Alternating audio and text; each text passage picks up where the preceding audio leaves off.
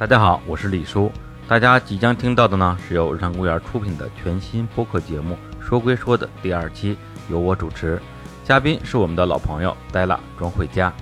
《说归说》这档节目呢，已经上线一段时间了，但是还是有很多的日坛老听众没有听过，或者不知道有这档节目，所以呢，就在日常的节目序列里以延迟播出的方式分享给大家。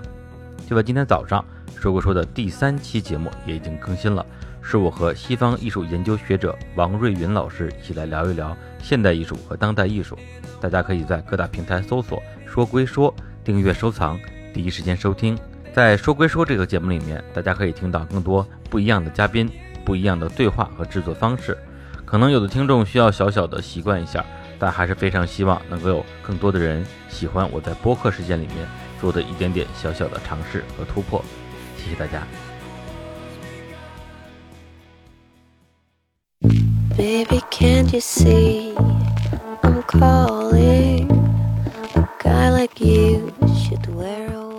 大家最有兴趣的，嗯，就是类似说呃，男生女生、男欢女爱之后传单的那种味道。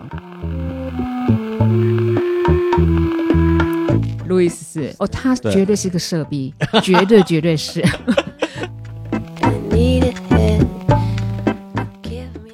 何，我创作了香水，一定要有一种骚动人家的感觉。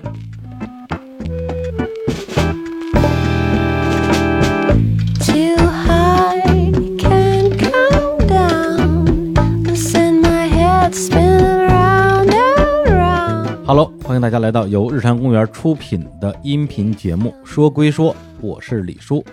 现在欢迎我们今天的嘉宾戴拉创。Hello，大家好，我是 Della 厂庄慧佳。呃，这个戴拉老师之前啊，曾经做客过日坛公园啊，也是我们的老朋友了。嗯，呃，大家如果有印象的话，好好记得啊，他是一个这个叫香水设计师。对，如果有听众还没有听过之前的节目，给大家在这个隆重介绍一下我们今天的嘉宾戴拉庄慧佳。他本人呢啊，曾经在纽约担任 Ralph Lauren 香水部艺术总监，Tom Ford 香氛美妆特约设计顾问。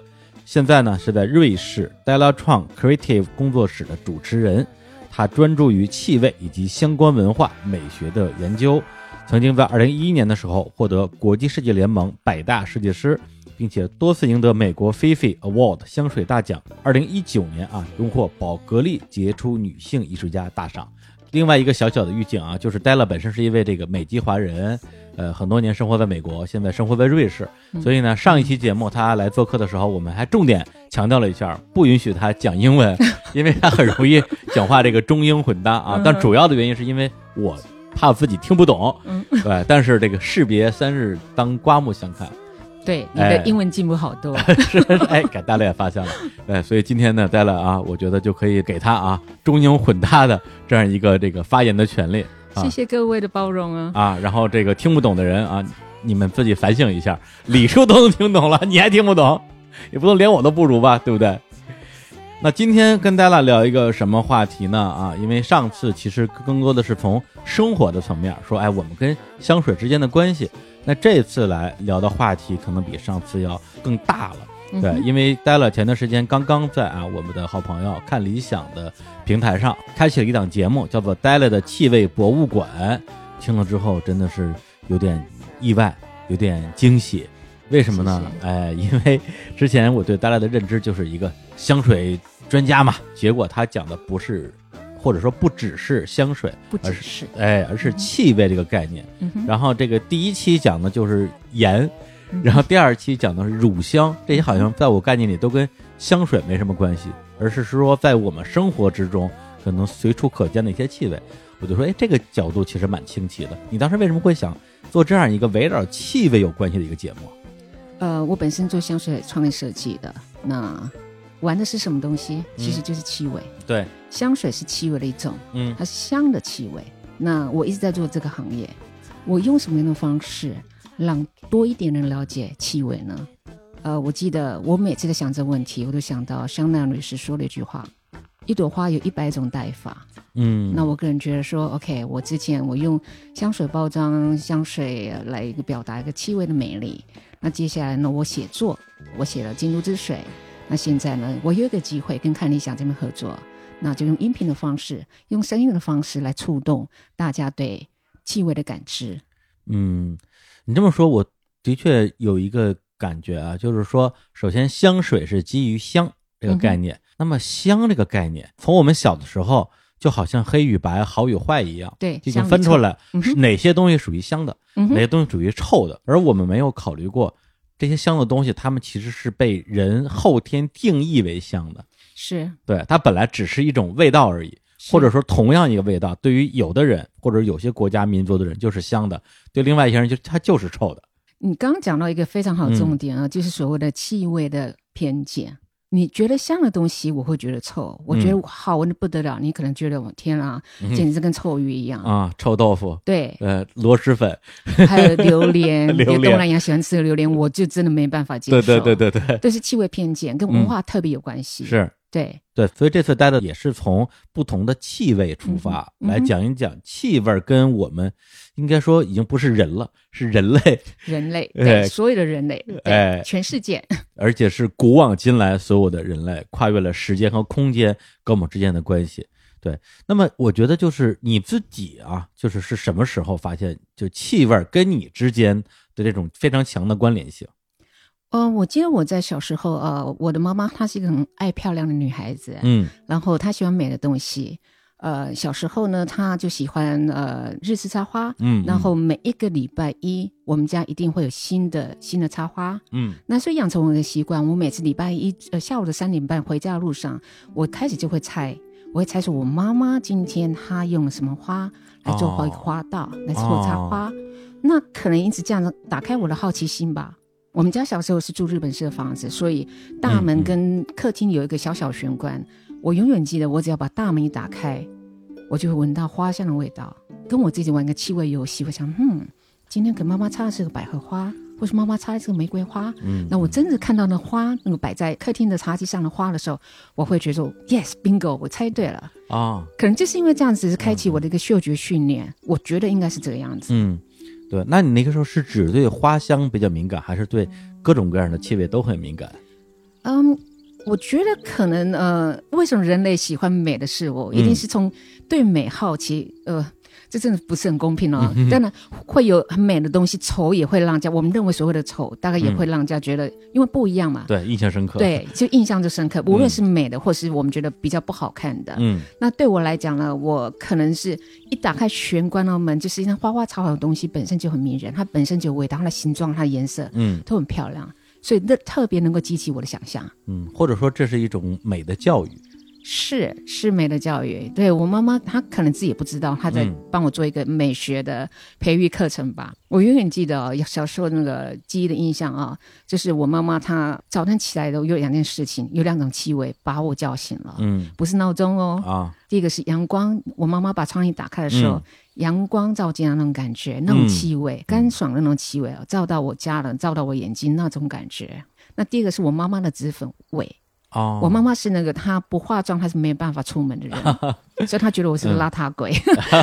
我不化妆了，但是她就比较严格一点，她觉得女孩子就要打扮的很妥妥当当的才能出门。当然很可惜啊，就是她的化妆技巧我没有传承下来，但是 她让我学习一个课程，就说你如何打扮你自己。嗯，OK 是很重要一件事情，因为你在体贴自己，你也在体贴别人。是是，对对，我觉得就是我们在小的时候，对于这种所有包含了香这个概念的事物的认知，花的确是其中特别重要的一种。甚至我就是上周吧，去了一趟台湾，啊，到了一个彰化那边西周乡一个很乡下的地方，然后在他们村子里闲逛，然后我在他们的一个其实是一个很矮的墙头上看到了一个花，我不知道是什么花，然后呢，我就过去闻了一下，嗯，觉得很香。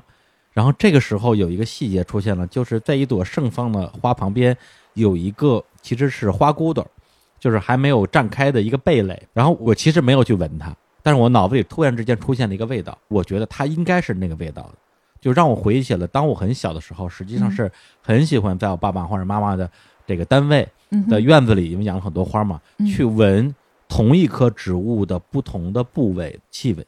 对，包括它在不同的生命周期，它的这个花的味道、花骨朵的味道、种子的味道、叶子的味道，嗯，对，那个时候我觉得我对于植物的这种气味是特别特别敏感，对对，我觉得这也是很多人对于气味的基于童年的一个认知的建立。是。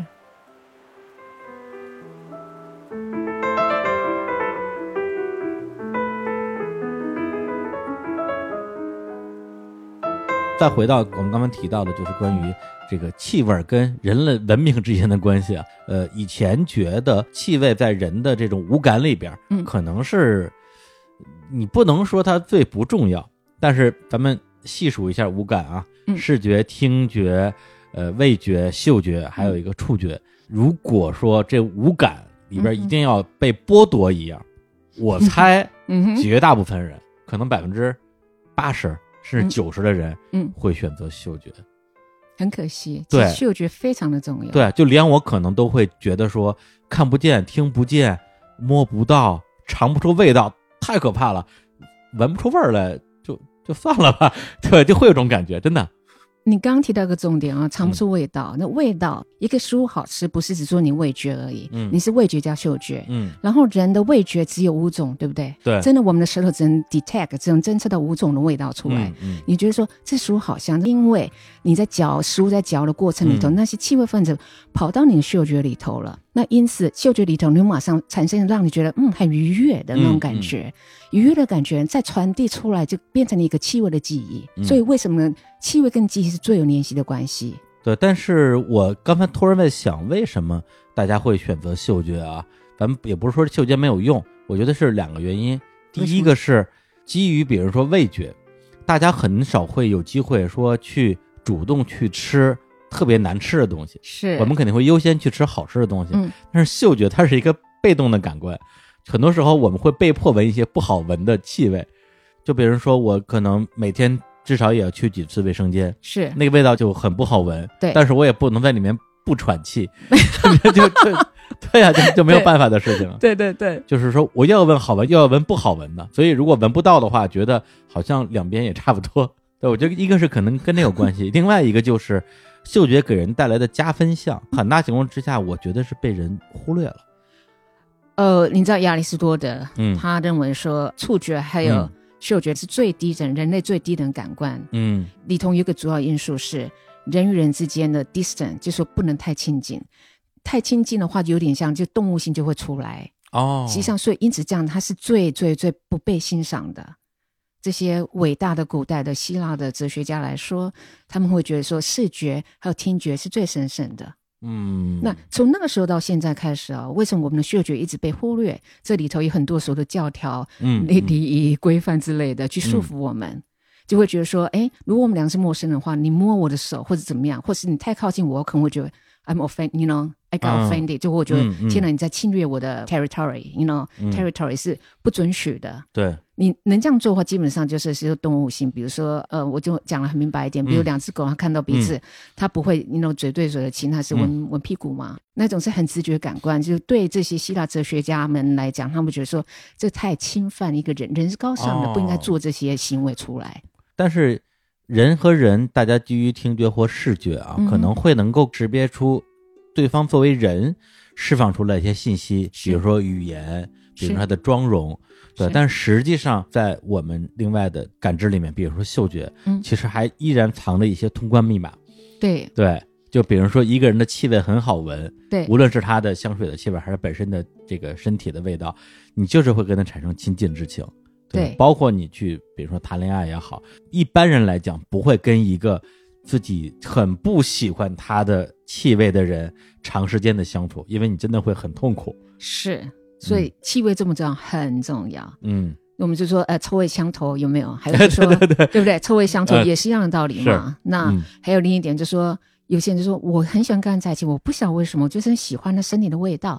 嗯，那也是一样的。对，或者有的人他可能连我喜欢他身上的味道这个事情都说不出来。是，可是他就喜欢。对，我就是喜欢。实际上他喜欢的是味道。是，只不过他自己没有意识到这件事情。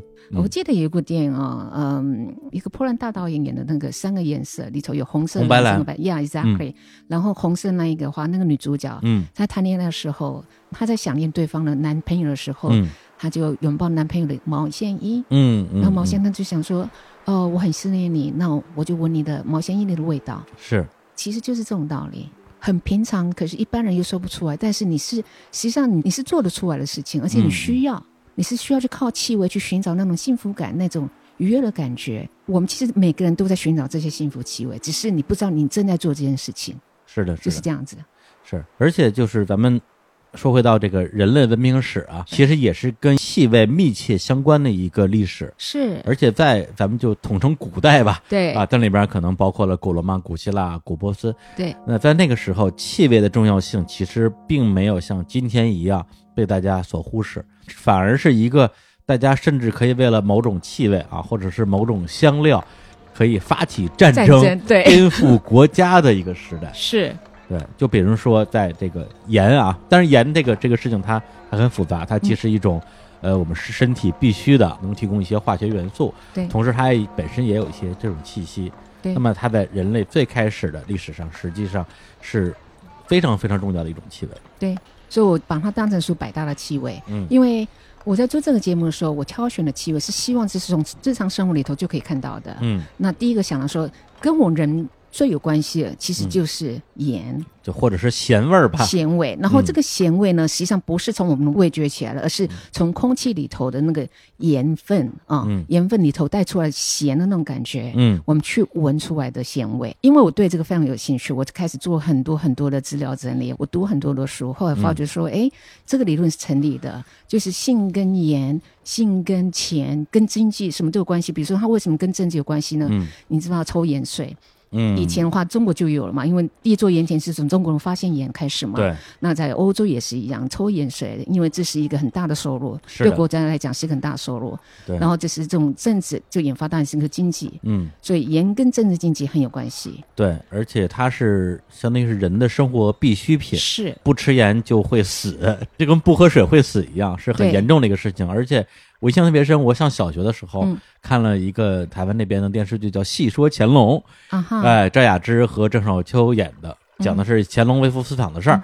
然后里边当时的那个电视剧里就有两大帮派，一个叫盐帮。一个叫曹帮，是啊，曹帮就是管水运的，盐帮就是管盐的。当时其实我挺纳闷的，这个曹帮是吧？嗯，控制了水路很厉害，这个盐帮为什么这么厉害啊？后来懂了，因为这个盐就是大家的生命的一个命脉。是，然后再加上它不是只有政治跟经济的，还包括就是说盐跟爱情也有关系。嗯，这个怎么说？爱情是什么？爱情是神圣的，爱情非常 precious，非常宝贵的。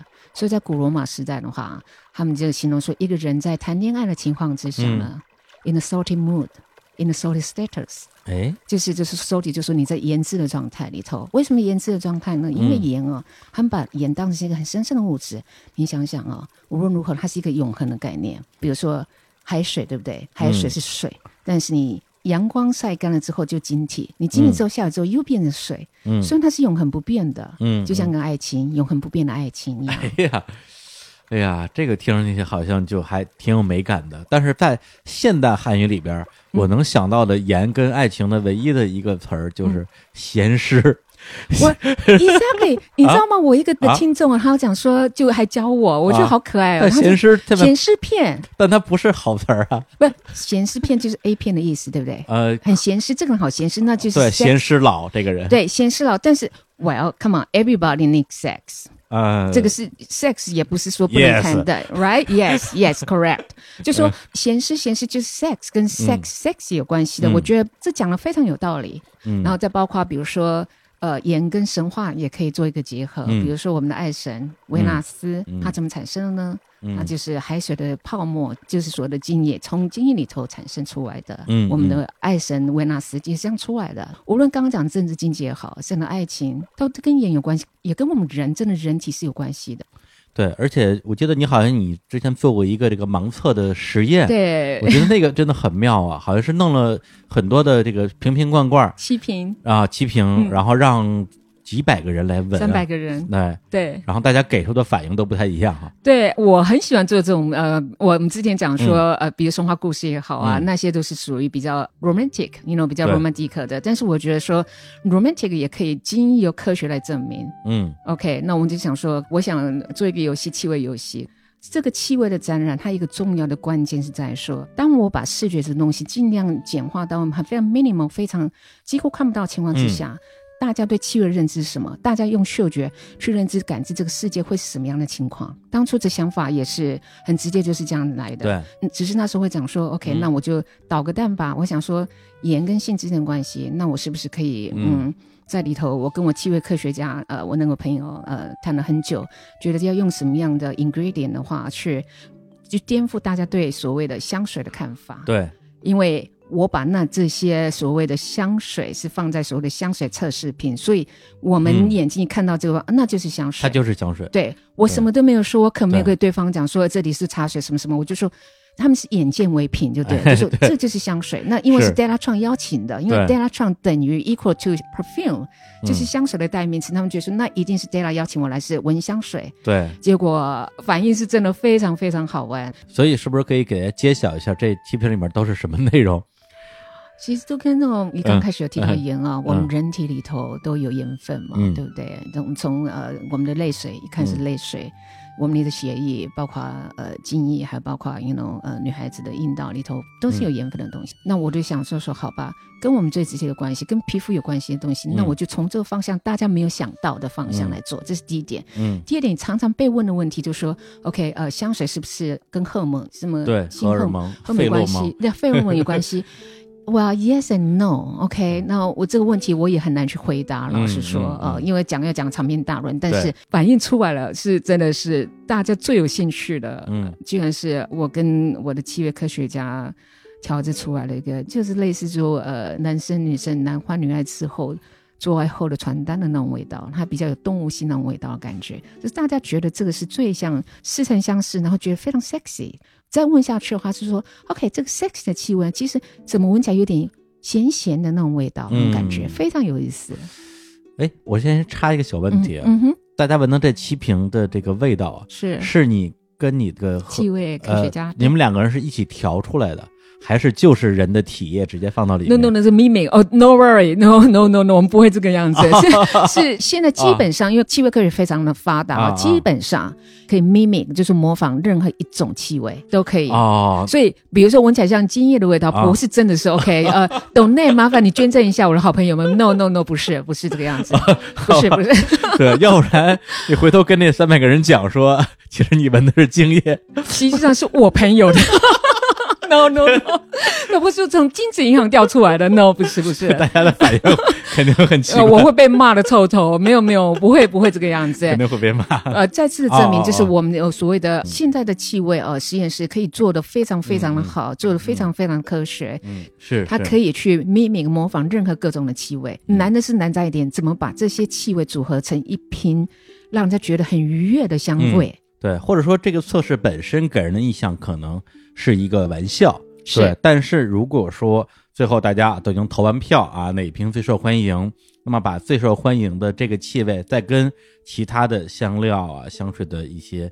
原料结合在一起，嗯，也许就是一瓶新的神秘的香水啊，有可能对催情的香水就有可能，有可能。Like I say，就是我之前一直对气味文化、气味偏见这特别感兴趣，嗯，这里头也提到所有的气味偏见在里头了。嗯有人会说盐有味道吗？盐当然有味道，对，只要 pay attention to it，就是你好好的去去闻的话，盐当然有味道。对，你在大海边走一走，是啊，你能闻到了。是啊，是啊，然后你从大海边走走，你不但只是有海浪的。味道，你还可以闻到海带的味道，你就开始联想起来，有海带味道，可能有牡蛎的味道，有贝壳的味道，有有很多的味道就出来了。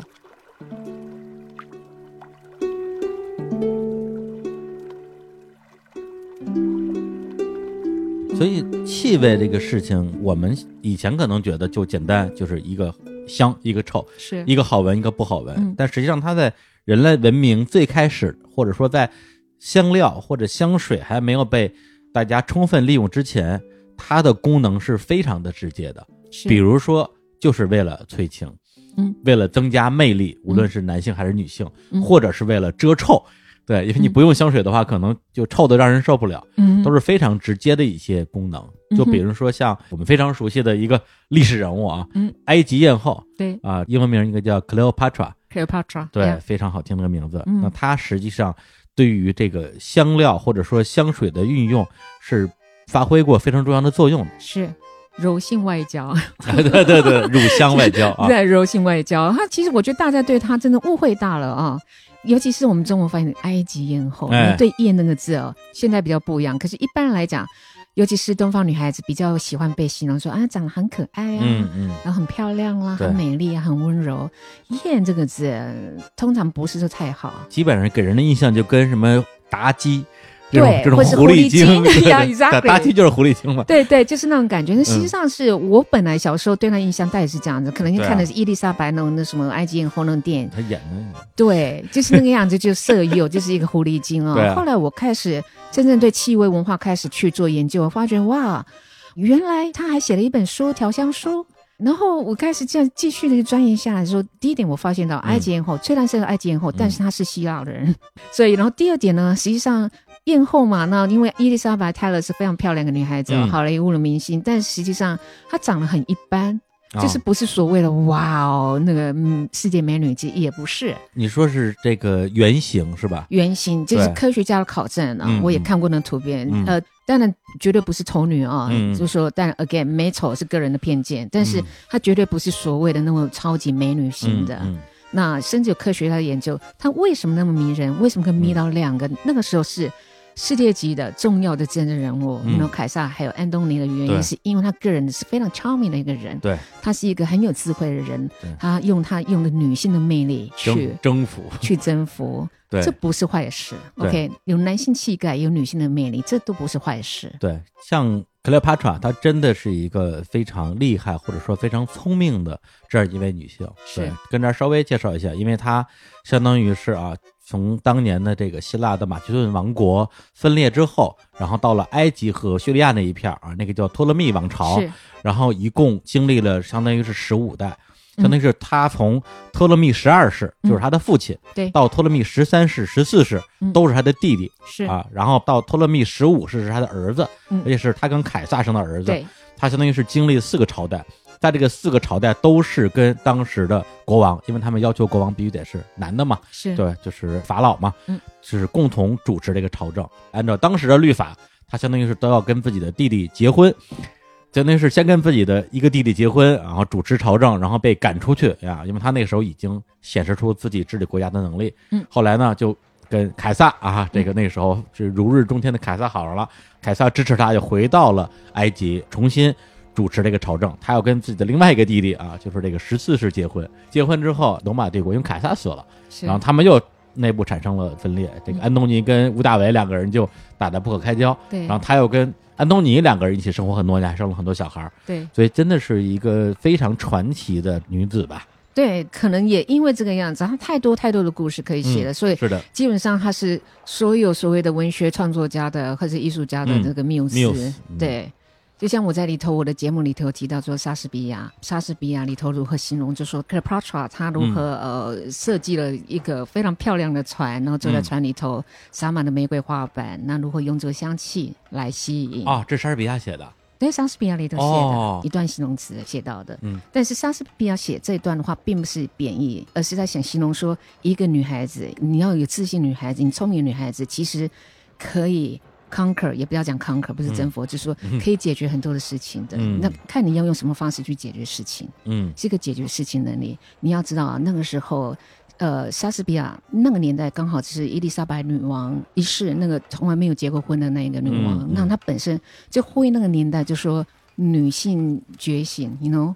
不是现代女性觉醒，其实在很早那个年代，女性就开始觉醒了。嗯，当然，因为她是女王的觉醒的，你 know 比较理所当然，而且大家不会说话。对对对对对。哎，他写那本书你有没有看过？他写香味儿，还是说现在已经没有？已经没有了，因为呃，有人征服了亚历山大大港，把里头最大的图书馆。嗯，全部都给烧了。那这是一个人类的一个浩劫，因为里头的很多的非常重要的人类文明史的资料，都在存在亚利桑那大港的那个图书馆里头。其中里头就包括这一本被烧掉了。啊，那这太可惜。对，很可惜。对，但是有另外一本书，嗯，是印度人写的，那本书好像你看过是吧？《欢愉之书》。这本书非常重要哦，但是在国外也很少被提及哦。那是我真的是用了很多的功夫去挖出来的一个宝贝。嗯。那里头就要提到，我只想要证明是，可能大家对印度的印象就是脏跟乱，OK？但是如果亚洲国家来讲，我们说西方有所谓西方的气味文明、气味文化史，东方的话，但中国有一个很重要的部分，OK？另外一支就是印度，嗯，但是印度可能它身处是南方，本来南方的话就很注意植物跟动物的生长还有繁殖，所以它香气本身就比较浓郁一点。那他们有这样的一个传承，比如说他们所谓印度香就是 Atta，A T T A R，嗯，用 Atta 的方式呢去制造香水。Atta 它是一种工艺流程吗？是工艺流程，也只有印度人才做得出来的。现在当然很多人就说西方流程说哦，我这个是 inspired by you know Indian Atta，这是印度的方式去做的。但是我个人会觉得啊，嗯。就想说要买檀香最好了，还是在印度的檀香哦。你买的最好的，你一定要从源头开始去挖掘，嗯嗯，去探险。而且就是基于不同的时代、不同的这种香型，嗯，实际上它会扮演一个很重要的角色。比如刚才提到的，在这个克里奥帕特拉那个时代，就是乳香。对啊，是在那个时代，就是大家最受欢迎的一种香型，而且可能那时候使用起来也比较方便吧。嗯，对，但它那时候还是固体的一个形状的，是它是香膏的形状。嗯，基本上是这样啊。呃，讲的非常简单，就说人类文明史，尤其在气味这一块的话，在十五世纪之前，只有两种 OK，一个人还有个神可以用的。神就是我们会烧香，比如说中国人烧香，希腊人烧香，罗马人烧香去祈福。对，因为他们觉得就是说烟烧上的香烟，实际上这是一个 message，是一个讯息。嗯，等于说你要讨好神明，OK？对对对。所以只有神明可以闻香，OK？这是一种。另外一种是人，嗯，人也可以闻香，但是这个人很特别，他只有贵族，嗯，像 Cleopatra 或是一些法老，或是说比如说大流士啊，呃，这些呃，或呃 Alexander the Great，就是亚历山大大帝，对，只有这些人贵族们才能享用香水，像那时候。尤其是埃及那个年代，并没有说真正的的水状的东西，是膏，他们就油脂做成的，油脂跟香料、植物的香料、还动物性的香料做成的，是香膏，只是现在方便我们说香水，对，但是以前是香膏，很好玩的。对，那真正有香水这种形式是大概什么时候？有香水的形式，那是因为蒸馏法嗯的产生。嗯，波斯的一个医生叫做阿西安娜，然后他本身是心脏科医生，然后他是第一个用玫瑰去蒸馏，然后蒸馏出来这个玫瑰露，也就是从那个时候我们才有所谓的香水的产生。哦，对。然后这个是在波斯发明的。对。那后来相当于是在这个。亚历山大征服波斯的时候，对啊，把这个带过去了。是因为太好玩，因为波斯本身啊，它是一个很迷人国家，就是现在伊朗嘛。对，那个时候你想象那个是本身是一个文明大国啊。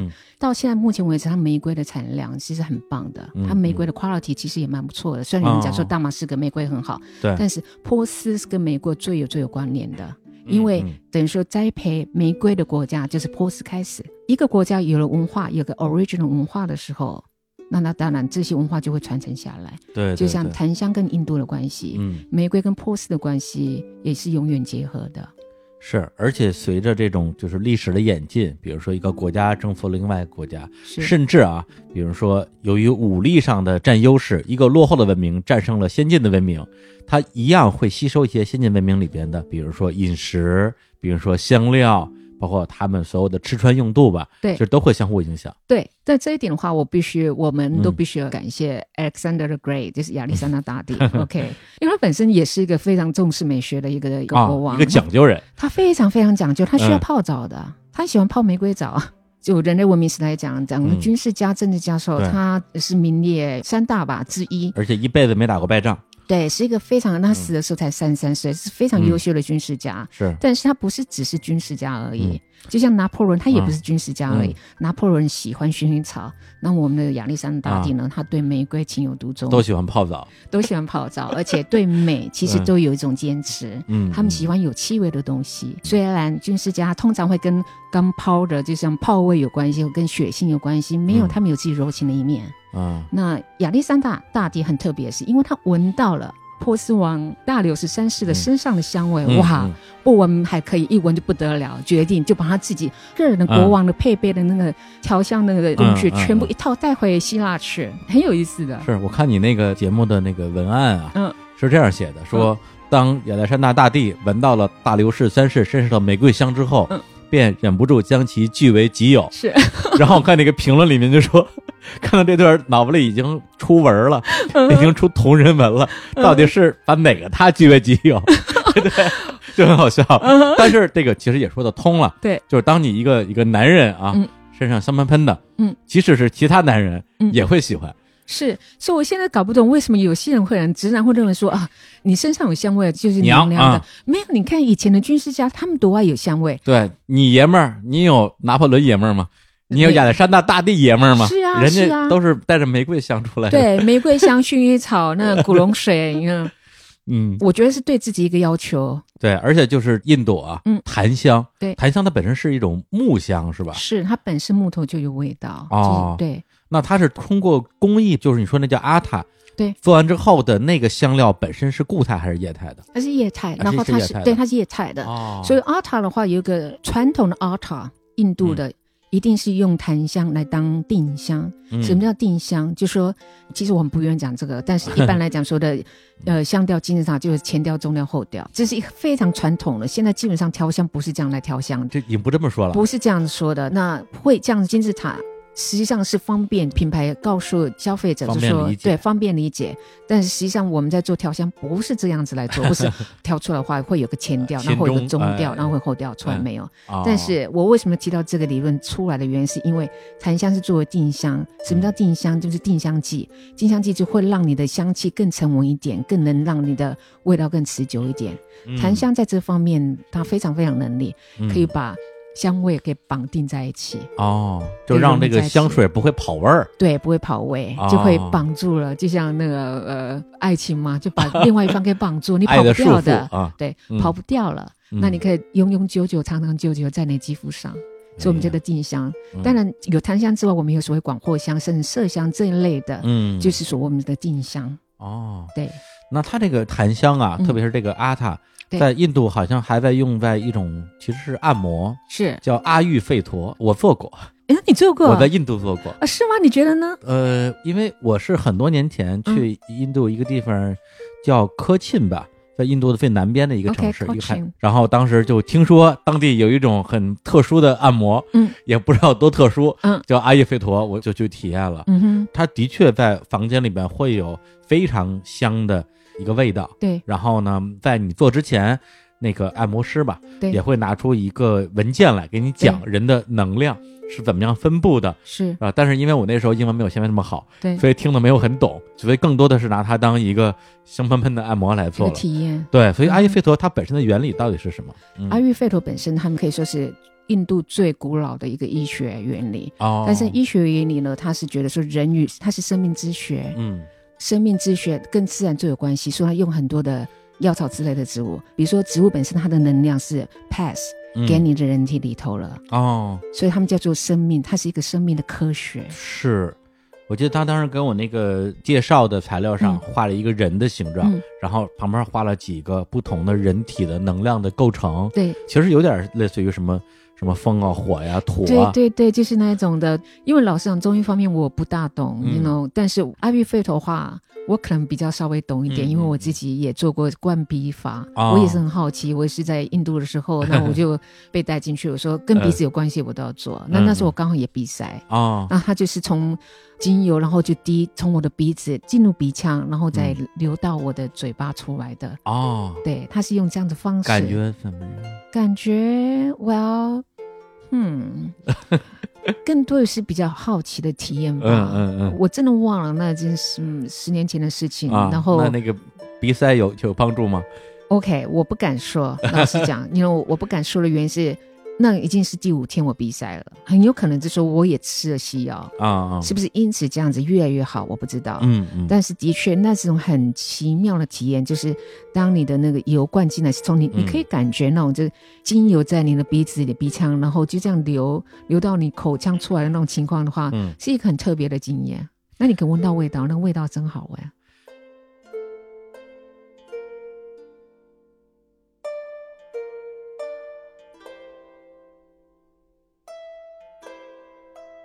所以你看，香水就刚才咱们说的，已经有很多种不同的用途，比如说 Cleopatra 用来增加自己的魅力，是，然后印度用把它用来治疗，对，然后呢，盐的部分就更不用讲了，是每个人都必备的，而且它是一种 sex 的味道。Yes，哎，那么还有一种香水的非常非常重要的用途，就是为了遮住其他的气味。啊哈，这个，哎呀，我知道你要讲谁了。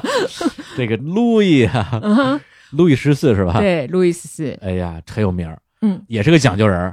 非常讲究。其实所谓的呃，我必须要大力的推崇他的原因，是因为他是一个很，我不知道听懂不懂的台湾话叫做龟毛，这个很龟毛，你懂这个意思吗？这个大家都懂，大家懂是啊。他是个非常龟毛的人，就是翻译成北京话叫什么？事儿逼，事儿逼，哪个事儿哪个逼？事儿就是事情的事。OK，事儿逼就是这个人对什么事儿都特别讲究，就是过分挑剔。哦，他绝对是个色逼，绝对绝对是。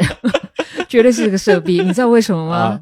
他啊，可是你想，现在我们所谓的礼仪啊，比如说欧洲的礼仪哈，很多都是因为他的关系。嗯，如果他没有那么讲究的话，我们想现在法国也不是真的所谓的美学大国或是美食大国，也不是个香水大国了。哎，那就是因为他的关系。他都是始作俑者是吧？始作俑者。嗯，比如说高跟鞋。嗯，你想要高跟鞋，你一定得想到他，因为他个子不高，所以他喜欢穿高跟鞋。然后你能想象这位国王很喜欢跳芭蕾舞，你有没有觉得说法国男孩子他不是那么的 macho，不是那么像美国那种硬汉那种，他们不是，他们有一种柔性的气质。原因是因为路易斯是自己本身啊，从历代的国王来讲，从来没一个是雄赳赳气昂昂的那一种，都是那种一种美学范。尤其路易十四啊，他就是他很挑剔、势逼、舍逼。OK，算了，主要这不是什么好词儿，这是骂人话，是骂人的话。OK，你就别学了。OK，呃，就是很龟毛，每件事都要求分严格。那你严格之后变成一个礼仪，然后变成个生活习惯。嗯，所以为什么我们会觉得说现在法国人懂得生活享受？嗯，就是因为它的关系。比如说高跟鞋，OK 的发展，然后还有芭蕾舞的发展，OK。对，我们法国的对上流社会的很多的这种规则都是他来定的。对，比如说餐厅礼仪。嗯。它非常非常严格，叉子跟刀子要怎么摆啊？然后呃 table cross 要怎么去选择，要怎么做对折哦，它都非常非常讲究的啊，就怎么折那个餐巾是吧？对，它非常讲究。然后呢，嗯，这位国王最最最最最最有趣的一件事情是他很怕洗澡。当然，怕洗澡原因是那时候有典故，因为是黑死病的关系，鼠疫是吧？对，鼠疫的关系，你一般人都不洗澡，国王更怕死，对不对？当时好像是有一种迷信，说这个人洗澡洗的越多，越容易得这个鼠疫。你知道为什么吗？啊，因为你洗澡之后，你毛细孔打开了，毛细孔打开，那水不干净的话，他们认为水的那种脏的东西就会跑进来，然后就死翘翘了。也是大家，我觉得有点病急乱投医了。因为谁也不知道这个黑死病是哪儿来的，甚至我觉得有肯定有相当比例的人觉得这是一种诅咒，大家就是去做任何能够让自己远离死神的事情，比如说不洗澡。对啊，这对懒惰鬼来讲话，刚刚好，这个非常好的借口，你就不洗澡。哎，我怕得病，就不洗澡。但是这太可怕了，一个人，一个大活人，一个月不洗澡。就已经觉得很可怕了。嗯，你说一年不洗澡得臭成什么样啊？哎，你想到不洗澡怎么样？我今年七月份的时候，我到蒙古去。嗯，OK。哎，多久没洗澡？我每天洗。OK，对不起，我每天洗。我我以为你要讲一个反例呢。对，我是讲个反例子。但是因为我们那是一行人，然后呃，我们有十个人，但是我我们有十个马。夫马夫，那我就很好奇，因为我是去做了气味文化调查嘛，我做了很多的调查，然后蒙古那个地方是我没有调查过，我一直很想去，终于今年的七月份我成行，我也学会骑马，对我来讲啊是一个很很美好的人生经验。然后我经过我的翻译呢，我说啊，我能不能问你一件事情啊？蒙古人你们洗不洗澡？然后他就用一种很奇怪的眼神看着我说，对了。我没有办法跟那个马夫问这个问题啊！我说为什么？他说这个问题是非常非常粗鲁的，非常 rude 的。可是他是蒙古人，他也知道我的用意。那他说我知道啦，你是对这气味很好奇，你未来做气味文化研究了吗？嗯，那我我跟你说好了，对我们不洗澡。他们是多久不洗澡？可能一年洗一次，甚至 more than 可能是 you don't know，但是一年不洗澡是常态 哦。我觉得啊，他肯定不代表所有的蒙古人。OK，他是一个很 modern 的的蒙古人，因为他才二十几岁。可是那些马夫如果不带我们的话，他们实际上就是牧羊人啊、牧马人嘛之类的啊，他们也不洗澡。可是你知道吗？我跟他们很近，但是身上没有味道。那我也针对这个事情，我问过他们，他跟我的解释是说，因为那边就是人很少，那空气非常非常干净。嗯，流汗的时候，那汗真的是没有味道的。哦，虽然他们吃肉，但是没有所谓的什么羊鲜味啊。对对对对，真的没有，很神奇，因为太干净了，细菌也不多。嗯，然后也没有太多的观光客去，因为很多地方是真的你见不到一个人。你知道那边的气候的环境很像什么环境？我自己吓了一跳。嗯，哪儿？瑞士阿尔卑斯山。哦，基本上五百年前的阿尔卑斯山就是这个样子。嗯嗯，我一个瑞士朋友跟我说的。哦，很干净，很干净，所以他们不用洗澡。可是那个不用洗澡有个条件是本身那个空气非常干净。嗯嗯。然后呢，基本上都是雨天，一年里头大概两百天是下雨的日子。那淋雨当洗澡了？是啊，哎，这也是一个概念，一个概念。而且他们不在河流里头洗澡。他们的 shaman shaman 就说他们认为啊，所有的东西都是有灵魂的啊，河有河神，这属于那种众神信仰。哎呀，众神信仰。然后呢，我有另外朋友 rich 朋友，因为他每年都要去蒙古去旅行，非常尊重当地文化。嗯，然后他说，真的你要洗澡的话，实际上是你把水。从那个盆子里头舀出来，然后你可以洗，但是你不能跳到河里头洗澡的，那是不尊敬河神。嗯嗯嗯，对，所以这个故事，好，我说这个反例告诉我们，不洗澡不一定会臭。对啊，那为什么路易十四那么臭？我因为我们真的没问过他，我不晓得。因为第一点是应该是他这个臭出了名的吧。臭出名，因为凡尔赛宫本身就是臭，嗯，本身它是在沼泽地上盖的，嗯，所以沼泽地有沼气，嗯，所以本身那个皇宫的空气就不是太好，这是第一点。第二点呢，你看他也跳舞，他也干嘛的，他也狩猎，嗯，然后空气呢的确没有像说蒙古那边那么的清新，嗯，有可能我在猜测，然后可能第三点，他自己本身的国王的气味 DNA，嗯，搞不好比别人更重了一点点。你意思就是他天生体味比较重的那种，对，而且有可能，有可能，而且再加上我们刚刚讲那个例子，一个反差的例子，在蒙古的话，你很少见到人，所以你跟人与人之间是没有多大接触。嗯，但是你想象皇宫，你每天要接近多少大臣？嗯，那你要每天晚上就说你可能跟不同的女孩子，然后那个那个 in the mystery 或者什么之类的，那种很多很多不同的气味，那我觉得比较容易，而且问题是没有水。Water supply 在凡尔赛宫是那时候的排水系统没有做好。凡尔赛宫没有水用。他们就是个一个大池有蓄水，然后就是里头的那些仆人嘛，他们去挑水。但那个时候你想一下，那个时候要洗个澡啊，简直是一个有点像那个晚上被宠幸，你要做很多的功夫，对不对？就是那么那么的隆重，是一个仪式。Yes，呃，是一个仪式，不是就是我们现在水龙头打开，唰，这种感觉没有的。那个时候真的大工程。想象哦，一大堆的呃仆人呢，男仆女仆，挑着空的铜制的那个器皿，对。老远的从东宫跑到西宫去，然后只有西宫餐那边才有个大水池，然后这么舀水出来，然后再很辛苦的舀到东宫去，然后开始你 know 烧柴，然后热水，然后把这热水给倒到个大盆子里头，还有冷水这样调配之后，才让你的主人公去洗澡。你看这多么的大工程！所以就基于以上原因，哎，可以说是路易十四发明了香水吗？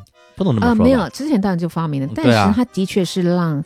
大家觉得，就说香水这个东西可以是变成一个礼仪，那也可以变成是自己的一个品味的象征。所以那个时候，他非常鼓励所有的王公贵族们：，OK，你有钱的话，你就去跟调香师去呃调配你们自己贵族的香水。当我闻到这种味道的时候，让我想到，哦，原来就是你呀。那些历史学家啊，查了趟当时候凡尔赛宫的那些他们的生活开销，那些贵族的开销，嗯，发觉里头有一笔大开销就是香水调香费用，实际上是一个大笔的费用。对，一开始我觉得相信是为了让这个路易十四，嗯，让他满意。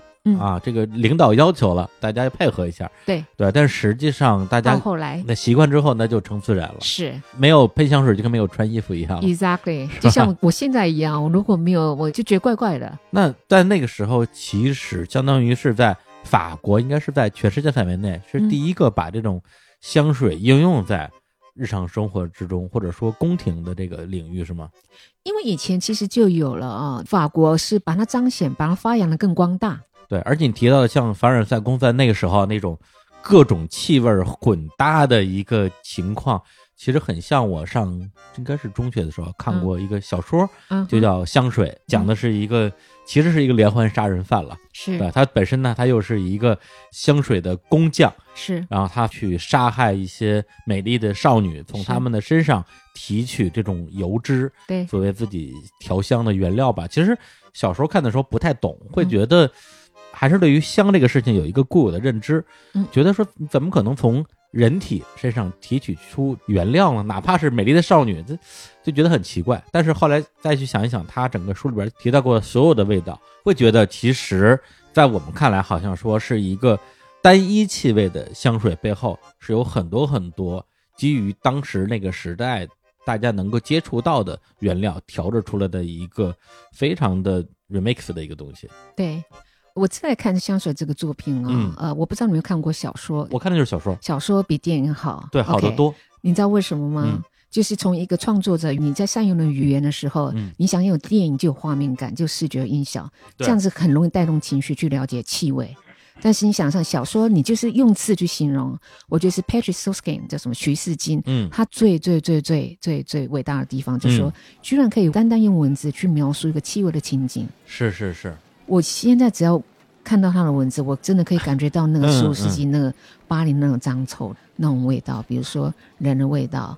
有市场的味道，那加上鱼的味道，还有动物尸体在河里头漂流那腐烂的味道，嗯，那个是真的非常有画面感。对他的文字，对于所有的一些气味都有非常准确的描述。是是，那个真的是一个巴黎的气味地图，描述的非常非常好，比经度纬度那种 number 那一种描述的更准确。嗯。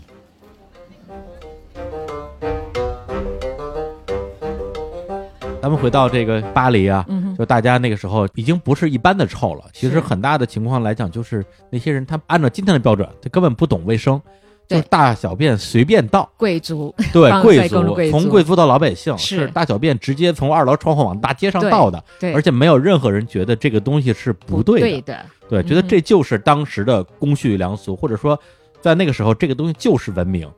然后我就在想说，是那个时候的人们不觉得排泄物臭吗？然后其实我会有这种疑问，后来也看了一些资料，嗯，他们应该也是觉得是臭的，对，那就是我觉得他们那个时候对于香与臭啊，可能没有我们现在那么强的分别心。我在想这个事情。你这问题非常非常好啊。嗯，实际上以前我觉得以前的人类啊，嗯，他们。可能更接地气一点，因为没有说现在我们所谓的文明，我有厕所，然后有甚至还有什么免治马桶之类的，没有，但没有这些东西。所以他们是 embrace，他们是拥抱气味的。对对对，他们不会把气味就说这个就是不好的气味，比如说就是牛屎、那个狗粪，那什么之类，对，那就是排泄物。OK，you live with it，你就是你是跟他一起生活的。整个人类文明史是非常非常有气味的，直到。整个十九世纪之后，应该说十八世纪后半期工业革命，十八世纪就是变得说什么东西不好的味道，不好味道，我们就是去除去臭文化史，就从工业革命之后开始产生了。气味只要不好闻的气味，就说 OK，我们就不要气味，我们用另外的气味去掩盖它。它是去臭去味的文明史，就从这个时候开始。之前是大家是拥抱气味的，气味无所不在，反而以前的人更尊重气味，更了解气味是什么。反而现在就说，OK，我们现在只有香跟臭，跟香跟臭的定义你怎么去定义呢？或者说，在那个时候的巴黎当然很难闻了，但是大家能够接受不同的气味，或者它是一个完整的一个气味的光谱，嗯，对，与之共生。当然，你可以说那时候大家处理气味的能力不足，当然也是一个事实。是，但那时候大家好像对此更能够坦然接受，而且另外一个其实我觉得很贴心的例子，像印度，嗯。印度是一个一直到了至少十九世纪，嗯，甚至二十世纪，嗯，大家还在户外去大小便的一个国家，而且我专门研究过这个事情，嗯，这是他们的文化，嗯，当然就是今年还是去年还专门出了一个印度电影，讲的是一个男的给他女朋友还是老婆盖厕所这个事情，想改变印度的这种陋习吧，OK，呃，咱们姑且称之为陋习，实际上是在印度的传统文化里边，他们觉得。在露天的地方大小便是跟自然的一种亲近。哎，去年刚去世的，拿过诺贝尔文学奖，一个印裔的英国作家奈保尔。奈保尔他之前写过一个小说叫《幽暗国度》嘛，就讲说你在爬山的过程中遇到印度的女孩正在大便。嗯，然后他看到你之后，他会冲你笑一下，嗯，而不会觉得说特别惊慌或者怎么样，嗯，对，就说明至少在那个时期，大家对于这个事情其实是没有那么强的分别心的。其实到现在一样，我再讲一个例子，蒙古的例子。你知道我们怎么上厕所吗？嗯，我们的厕所基本上就是大自然就是厕所。对对对。OK，对。那我是真的是第一次哦。当你要上洗手间的时候，我上洗手间是不文雅的说法，就基本上呢，嗯，要怎么办呢？你自己走到林子里头，然后用树根呢去挖个洞，然后就 就这样自己解决。OK，然后还好我不是用树叶，然后我是还有一袋那个可以融化的环保那种卫生纸来弄。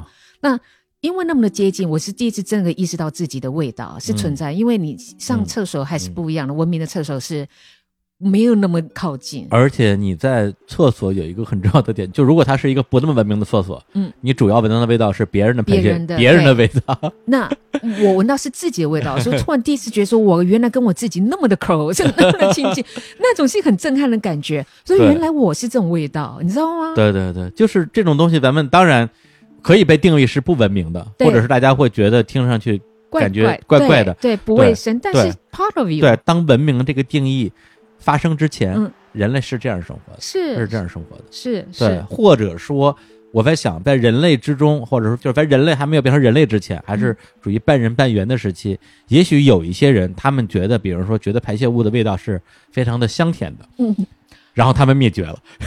我要有一种民族没有灭绝，就是伊索比亚的马赛人。OK，他们保留一个传统，就是因为牛对他们来讲是，你牛越多的情况之下，你有钱有权。OK，他们的成年礼哦，是小孩子男生把牛粪，嗯，把牛粪当一个类似像香水涂抹在你皮肤上，嗯，那是代表你终于成年了，你将可变成一个很成功的猎人，嗯，然后你开始可以雄赳赳气昂，是当一个男人了，嗯，是把牛粪就是当一个香水。一样这样涂在身上，我把这个故事跟道长分享，他脸都皱了那个样子。他说：“对了，你的意思说那就是香水了？是啊，是有类香水，男人的味道，男人的味道。所以怎么讲？男人对男人味道不见得是薰衣草味道，呃，不是玫瑰的味道，是牛粪的味道。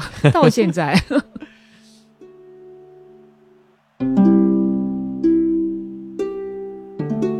所以这个气味啊，气味跟整个人类文明的关系其实是特别密切的，是对，以至于现在我都觉得，在所谓香水这么普及的啊这个时代，好像大家都要把自己搞得香喷喷，大家的嗅觉是不是退化了？没有错，就是。比如说一样啊，就像我们现在，你不觉得说我们现在太依赖手机吗？嗯，所以你好像背那个 telephone number，然后背不大起来。嗯，反正你再按个按钮，OK，哦，这是李叔的电话号码，就按，那你就可能你就忘了。你上次你没有去训练它，嗅觉是这种东西啊，你没有训练，你就这么忘了它。都不用说，你要记手机号码，嗯，就好像比如说现在我对一部书或者是一部电影有一个印象，嗯，我都不会。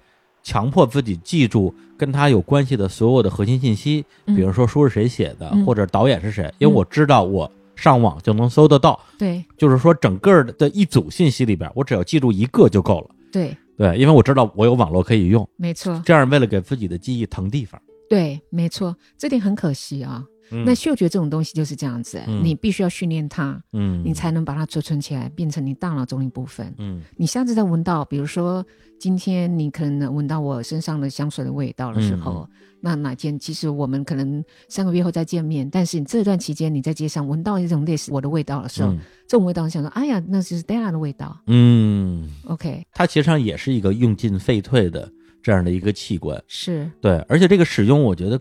就我感觉啊，它可能包括两个层面。第一个是你真的去刻意的体会，就是说，哎，就是每到一个地方啊，假定是好闻的地方，因为我自己本身很爱旅行，然后真的不同的国家的不同的城市有完全不一样的气味。对，比如说，因为像像日本，我去的比较多，每一次只要在呃东京、大阪或者名古屋，然后一出机场就会觉得说，哇，这是日本的感觉，因为它是一个岛国嘛，对，你可以闻到。当然，有些城市不临海了，但是你会觉得说，哦，这个是这个国家或这个城市独有的一个味道。有的味道会让你安心，有的味道会让你整个人很躁动。比如我到南美洲，一到一到墨西哥，觉得哇，躁动起来了。对，没错，就是去训练自己的嗅觉跟环境之间的关系。还有一个就是，在我看来，可能是重视嗅觉，或者说去正视嗅觉对自己的影响。嗯，就好像我们节目刚开头说的，你很多时候你喜欢跟一个人在一起，嗯。就是你以为是因为什么什么，嗯，可能就是因为它好闻，对，或者因为声音好听，一些在我们的理性认知上可能没有那么重要的事情，但实际上它发挥了关键性的作用。嗯哼，没错，是这种感觉。对，尤其哦，我觉得味道真的很重要。你能想象，就是说你前面可能一个美女，那你想象她口臭，你怎么闻都闻不下去。嗯，这个是一个我们生活中，其实我觉得几乎是每个人都会有可能遇到的实际发生的尴尬。嗯，对，谁都经历过。自己其实第一眼印象可能非常好的一个异性，无论是一个美女还是一个帅哥，然后你跟他稍微靠近一点，发现他口臭很严重。嗯。然后你又不能讲，是是，对，就是因为这个讲出来，好像就觉得你特别的失礼，对对，对方特别的怎么样冒犯？对，还是得讲，我真的很喜欢中文两个字，第一个是叫体贴，嗯，体贴，那个体就身体的体，那个体贴那个在气味上是一个很好的，非常有关联性。比如说，我们讲说我们的礼仪。就是我们两个见面，我会可以拥抱你，那我可能会 kiss 你的脸颊，嗯亲近那种感觉，就 distance 缩短的情况之下，我闻到你身上的味道，那是一种 share，是一个分享，一个分享一个美好的味道，一个美好的时刻，美好的 moment，我觉得是非常的美的，那个叫体贴，我体贴你，也体贴了我自己。对，因为中国人好像我感觉大家不太去。强调身体接触，是，对，因为我在，对对对对对，因为我在像墨西哥，感觉非常明显，就是他们那种打招呼的方式，对，刚见面跟两个人要分开的时候，都要互相亲亲脸的，是，刚开始我会觉得很不习惯，会觉得是吧，怪怪的，对，又不熟，对，但后来哎习惯之后，觉得说两个人如果只是见面寒暄，甚至握手，嗯，就是他能达到的亲密度。跟你两个人亲脸的时候还要发出声音来，哎，对对对，就完全不一样，就是一下感觉好像就会拉近一点。对，那是体贴。然后另外一个叫做烧。离骚的骚，骚动的骚，哎，对，那个骚就是非常性感的，嗯，那骚的感觉，就是说骚动，不是说闻起来很骚味，不是。骚动，就说当我跟你之间，尤其是当我们开始有情愫的时候，一靠近，我闻到你的味道，其实也不用太靠近，嗯嗯，那可以引起那种骚动的感觉，是很美的，嗯，这也是我自己在做香水创作的时候，我给我自己下目标，无论如何，我创作了香水，嗯，创也好，还有作品本身，就香水本身也好。一定要有一种骚动人家的感觉。哎，对，有句歌词怎么说的？得不到的永远在骚动，被宠爱的都有恃无恐。这是陈奕迅的一首歌，OK，就是写这种骚动的感觉。是我还特别喜欢“骚”这个字，一个非常性感的一个字“骚”。然后那骚不见得是真的要皮肤对皮肤的骚，而是这种那种。法文叫做呃，je ne sais quoi，就是我形容不出来的一个，就是说，比如说我们两个见面，然后错过了，OK，想象就是我们两个在一个长廊走了，然后我们看到对方呢错过，嗯，那种就是我可能心想说，哎呀，这个男孩子就是怎么有一种，嗯，让我觉得 je ne sais quoi，那 je ne sais quoi 就是它到底是什么？这是很好的形容词，我不知道是什么，嗯，因为它有一种骚味。可是那个骚不是不好的骚，就是说它骚动我的情绪，所以它是一个中文字，其实也很漂亮。那法文字，我觉得如果有一个法国人跟我讲说啊，you are so chic, you are so 呃呃 très jolie，你非常漂亮，我觉得还不够。如果你跟我讲说 je ne sais quoi，就说哎，你是什么？到底是什么啊？我觉得是最高级的、最漂亮的形容词。对，但是翻译成中文就。变成了，我觉得你很骚，哦，这不好的事，不好听，OK，好可惜。他意思其实稍微有点接近现在大家常用的一个词儿，叫撩，对，撩妹撩，对，就是就两个人撩一下。对，其实我觉得出处你可以从那儿去推，就是蔡琴那首著名的歌嘛，是谁在敲打我窗？是谁在撩动琴弦？啊，你可以撩动琴弦，当然也可以撩动心弦，OK，就是这种撩拨的感觉，OK，哎。我不知道，OK，我学到了，烧特别有气味，我不知道为什么。嗯，个人偏见。呃，是有气味，而且再回到咱们刚才说的，同一个气味对不同的人的认知来讲，比如说这个人的腋下的味道，对，那对于绝大部分人来讲，可能觉得这个是臭的，这个是一个负面的味道，但是也有人很喜欢。对，有些人觉得很性感，对，觉得非常性感。或者说，它代表了某种其实是跟性有关系的气息，动物性本能，动物性本能的部分。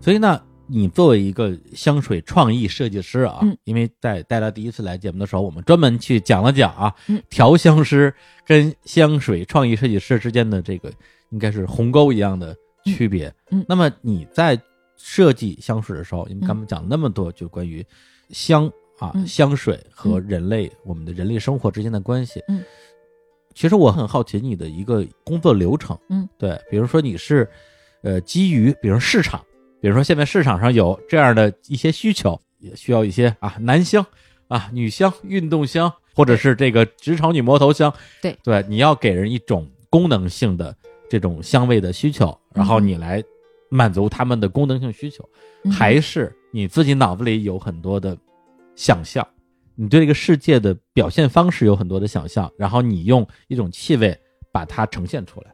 嗯哼，OK 呀，这是一个很好的问题哦。香水，我们现在讨论什么叫香水的定义。嗯，香水它是一个艺术，但是它也是个商业的作品。OK，对，商业行为、商业产物，那只要跟商业有关系的，那当然就是没那么简单，就不是这个纯粹艺术了。嗯嗯，不是纯艺术，也不是 fine 它是个 design。嗯，那如果是这样的，当然一定要从 marketing 的营销方面的做策略去发想。嗯嗯。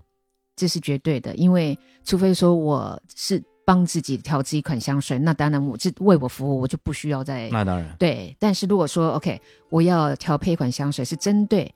李叔这种年纪的一个中国男孩子，嗯嗯，我就不需要去了解，就说你这个世代的你的生活背景是什么，我必须要去了解。哦，就是所谓的 target audience，就是你的目标族群是谁，嗯，你要先了解他们的喜好是什么，他们吃什么，然后看什么样的电影，喜欢什么颜色，这些都是要考虑进来的。啊，并不是我跟你讲说我要一个让我闻起来很猛的。就不是那么简单的事情，不是那么简单。我们 这通常一款很好的香水啊，当然现在像比如说我们快时尚，现在也变得快快香水了，很可惜。有，但是呃，非常非常传统的经典的香水做法，基本上呢是经过呃一长串的研究、研发、气味的研发，还有创意的发想，一系列，比如说我的 Polo Blue，OK，Raw from Polo Blue 就是经过两年时间才完成的。是，所以嗯。回归到你的问题，嗯，不是光是比如说 Ralph 呃 Ralph Lauren 他讲想说，对啦，我想要一款男性香水，你做吧，不是这个样，没是那种讲的，也他们也不是讲说，呃，我想要做一个有关于黑兰花的香水，Black OK，你就帮我做一个吧，嗯，不是这样子，因为你是一个大团队工作，香水的产生有很多很多的。比如说资金上的投入，嗯，成本上的考量，很多很多是层层面面的，嗯，它是个商业作品。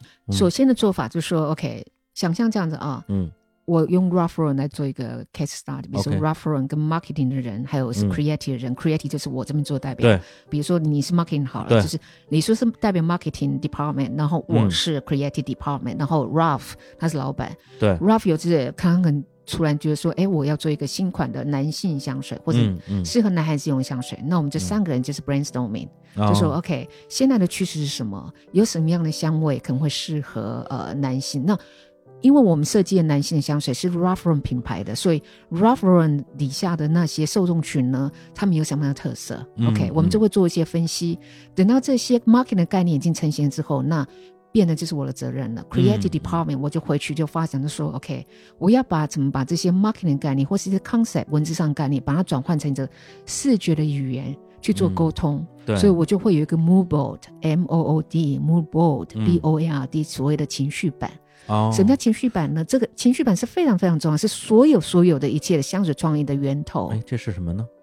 他想象一个大板子，这个情绪板里头有三个大元素。嗯，第一个元素是文字的元素。嗯，里头比如说呃，typography 就是文字的呈现，那个字形是要怎么样，或是颜色呈现要怎么样。嗯，另外就是视觉上呈现怎么样，视觉呈现是很重要。比如说就说的参考指标，想象这个板子里头，然后有我有拍立的，这里头比如想说，OK，Polo Blue 的受众群呢，嗯他们长什么样子？他们是喜欢什么样的运动？他们吃什么样的食物？他们爱好什么样的颜色？OK，这里头都会有很多想象。这里有文字，嗯，然后有 image，有视觉参考，很多的这个综合在一起，它会变成一个沟通的工具。对我这个沟通工具做完的话，我给 Ralph 看，嗯，我也给 marketing 看，我们三方在沟通。等到可能六个月时间，有可能两年时间哦。嗯 it really depends，那种不一样的时间。我如果够幸运的话，可能六个月就敲定。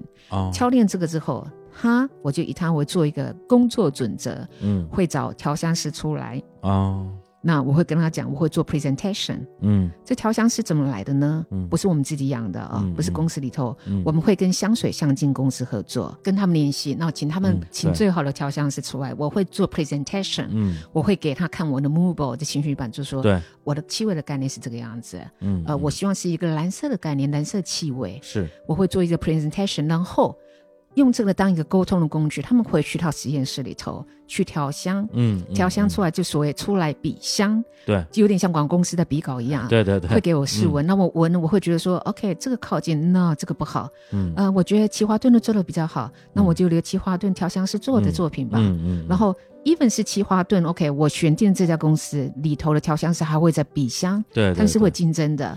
吉普顿里头的调香师呢，嗯，我会闻了，然后我觉得说嗯这 close 已经接近了，但是接近，嗯，但是如果你要表现 海洋的味道，这我觉得里头没有那种新新鲜鲜的海洋味的感觉。不够闲适，对，不够。所以请你再回去、再重新嗯调整一下。所以就来来回回 again 有可能是嗯。三个月时间，有六个月时间，甚至有可能达到一年的时间，it depends。哎，你说这个，我突然之间心里平衡了很多，是，因为最近我在让我们的这个设计的同事啊，嗯。帮我设计新节目的 logo，嗯哼。然后我给的 brief 基本上就是你这种 brief，，OK，对，然后我经常会说几句，我说我想要一种厚重，对。然后又锐利，对然后有锋芒，对，然后给人一种就是说听得懂就听，听不懂别听的感觉。是说完之后我说说完之后我说，我操，我说的叫人话吗？我对不起啊，因为我觉得我是不是是人话，而且是非常创意人会讲对啊的话。对，但是我觉得对于设计的人来讲的话，我的东西是不是有点太虚了？但是听了你这个，我觉得我还好。呃，对对，然后一个很重要的方法是怎么样？你嗯要给对方，所以为什么 move 那么重要？你给对方多方面的参考。嗯嗯接下来你要做的话，你讲了之后，你有别的东西，比如说嗯人有五感嘛，嗯你从其他的地方去做辅助，这是我跟我的设计师还跟我调香师沟通就是这样子，嗯这是最好的方法。对，或者说就是我的语言跟嗯设计师的语言之间，大家要找到一个中间的契合点。是就好像我说了这么多之后，设计师给我拿了几款字体，说你觉得这几款字体哪款比较符合你描述的那种感觉？我说这个吧，他说哦，你喜欢宋体，我知道了。然后 他会用他的方法嗯来解诠释对，来诠释我的所有的 brief。嗯哼，对对，是这是一个创意的一个沟通的过程嘛。其实我个人觉得啊、我不晓得你哦，我是通常是在作品真的出来之后呢，嗯我反而不是那么的兴奋，我只是觉得。啊，终于完成了！但是我很 enjoy 那 creative process，就是创意过程的部分。就说你看着对方痒痒痒了，你会觉得 你会跟调香师差点差没把脖子咬碎，哇，好 why why？你为什么没办法让他达成呢？那我也会气我自己，我会抓我自己的头发，我到底怎么搞的？我为什么没办法做？我为什么没办法沟通？但是这个过程，你现在回想起来是最美妙的。嗯，对对，它是一个化学的是一个化学的过程。对对，它不是你要推动一一张桌子，对而是你也不知道会搞什么东西出来。，exactly。我们在讲化学啊，你讲说 chemistry，OK。，chemistry，chemistry 实际上是也非常很有香水概念的、哦。对对对对对那，chemistry 是说你跟我之间有没有 chemistry？哎就是这样来，有没有臭味相投？You know，Are we on the same page or not？我们是在同一页还不是不同同一页？刚才其实我想讲的就是 chemistry，对，但是我觉得说我说英文是不是不太好，，OK，我就用了化学，后来发现化学这个词就不对了，不对，就他没法就是你知道吧？我不知道中文怎么说，对，知道你对，就 chemistry，chemistry 比较准，对 chemistry。我知道，如果从化学来讲也不对，你应该讲成 ambience，就是那种嗯。氛围，那种氛嗯围给人嗯感觉是怎么样的？对，因为我之前看体育嘛，嗯。就是在篮球领域，嗯，化学反应是一个非常非常常见的词汇，就是是。球队有没有化学反应，人和人之间的关系嘛。对，所以香水这样一个呃非常 chemistry 的东西，它一定是包含了某种怎么说魔力在里面的。而且有时候你只要眨个眼就知道对方在想什么了，所以那个 move 的重要性也在这里。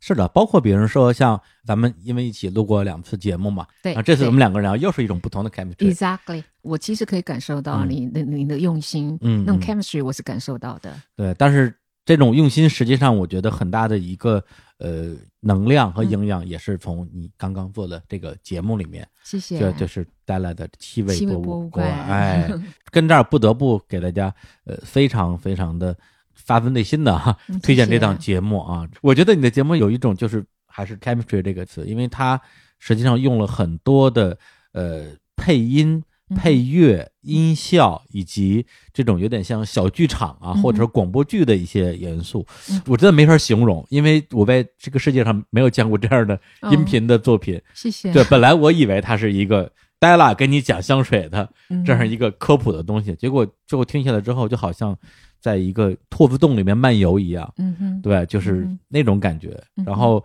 有的时候可能你。比如说我半睡半醒的时候，听到里里边的一些语言的片段、一些声音的片段，脑子里就会出现一些画面，然后这个画面以后跟着我进入梦境，其实是一种特别美妙的体验。当然，如果说大家想知道一些什么干货啊，或者是知识之类的，那直接呃认真的去听这个节目，或者去看他的那个直接的那个文稿，对，也可以抓到很多的信息量，包括今天我们节目里面讲到的，呃，很多的跟节目里面呃有很多的相关性的，对，所以这个。真的非常喜欢这档节目，谢谢你，谢谢你。嗯，那呃，当初的发想是希望能够用不同的第一点，气味本身去讲故事，本来就是特别。从气味角度去看人人类文明史，本来就是比较特别的。是。然后加上第二点，是因为我就是想，可能设计师就是比较搞怪，喜欢做一个跟别人不一样的东西。那我觉得比较龟毛，比较龟毛，比较适适合适合。事逼，事事逼，也别说这个，OK，比较骂骂人的，骂人的，是吗？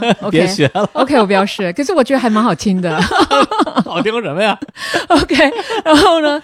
呃，所以我一直觉得说我应该去突破，因为有想到说气味就是有空间感。那我设想说，如果把这个音频节目做一个邀请，邀请我的听众啊进来一个空间。我在这个空间里头，我让很舒服的想象，就说你坐在这个空间里头一个沙发上，然后我可能递一个饮料给你，你随便你要喝热茶或者是茉莉花茶或咖啡也好，你就坐在那边，然后让我慢慢的跟你讲一个故事。你可能跟我讲说，对了，我想听个故事，这个咖啡蛮好喝的，那我会跟你讲个咖啡的故事。嗯，那他说，哎呀，对了，你这个花上面的花很漂亮，我可以跟你讲个玫瑰故事，就是轻轻松松的这样的方式呢，来了解气味。对人类文明的影响，还有气味跟你之间又发生什么样关系？是，而且整个的节目设计里边还有很多我觉得很 drama 的一些场景，然后呢，可以在你处于一个可能没有那么忙碌的时候，把你带入到那个场景里面。这种体验我自己在听其他的所谓的音频的，无论说是节目还是课程里面，是从来没有体会到的。对我来讲是非常新鲜的体验，所以。再次证明了你真的是一个设计师，谢谢。对啊，就是就是刚才你说香水这样一个设计啊，那毕竟对我来讲是一个比较陌生的领域了。嗯，但是你的声音啊，这个是我的主战场。对，然后然后做了这样一个哎呦非常奇思妙想的东西出来，我觉得可能值得我去。研究一段时间的，谢谢 有李叔，你讲这些话真的是对我来讲，是说我讲一句英文叫 “You make my day”，就是你让我这一天都会过得很舒服。哎呀呀，晚上会好好的睡觉。荣幸，荣幸，荣幸。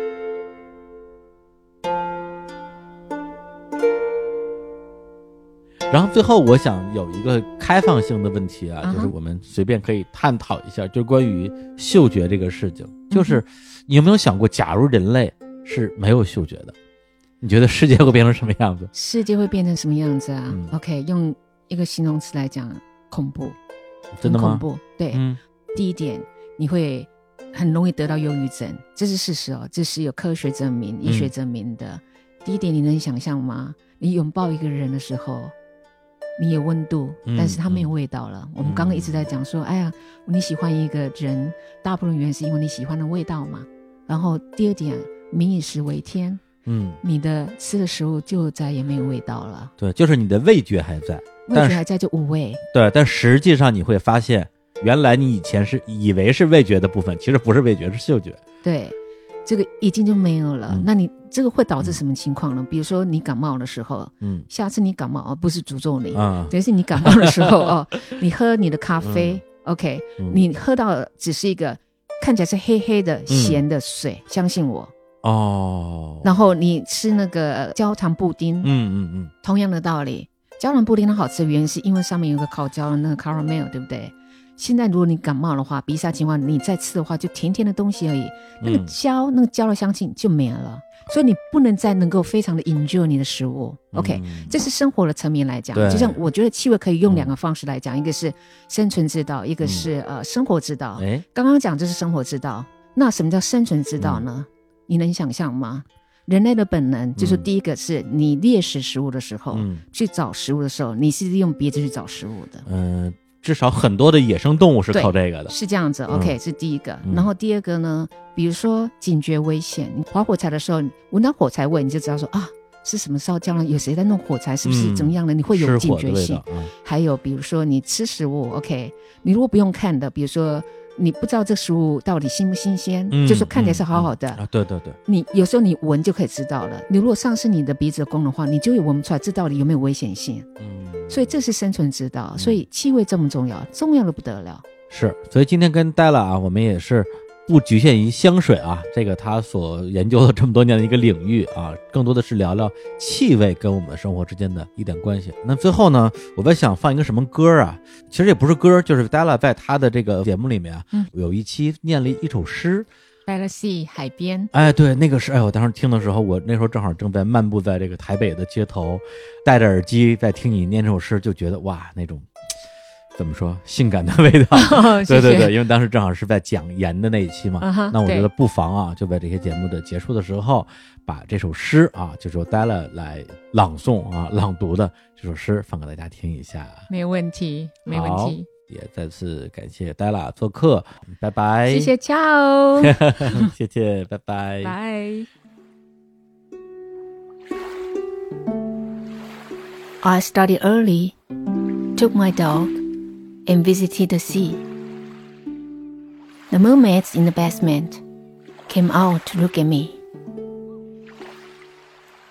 And frigates in upper floor extending Hampton hands, presuming me to be a mouse, aground upon the sands. But no man moved me till the tide went past my simple shoe and past my apron and my belt and past my bodies too.